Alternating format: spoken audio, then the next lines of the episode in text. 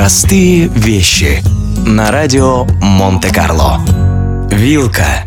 В наши дни трудно представить себе, что такой популярный столовый прибор, как вилка, без которого сегодня не обходится практически ни одна трапеза, мог когда-нибудь быть запрещенным. Но именно так обстояли дела в средневековой Европе.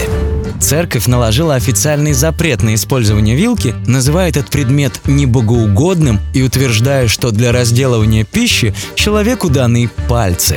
Обычаи византийского двора, где уже несколько веков было принято пользоваться вилкой, называли варварскими. А когда византийская принцесса умерла от чумы, римские священнослужители злорадно заявили, то девушку настигла справедливая божья кара. В большинстве стран Европы вилку стали использовать лишь в 16 веке, а англичанам, к которым это новшество пришло век спустя, чтобы принять вилку, потребовалось специальное разрешение короля. В 1633 году Карл I издал официальный указ, согласно которому каждый благовоспитанный англичанин должен был пользоваться вилкой.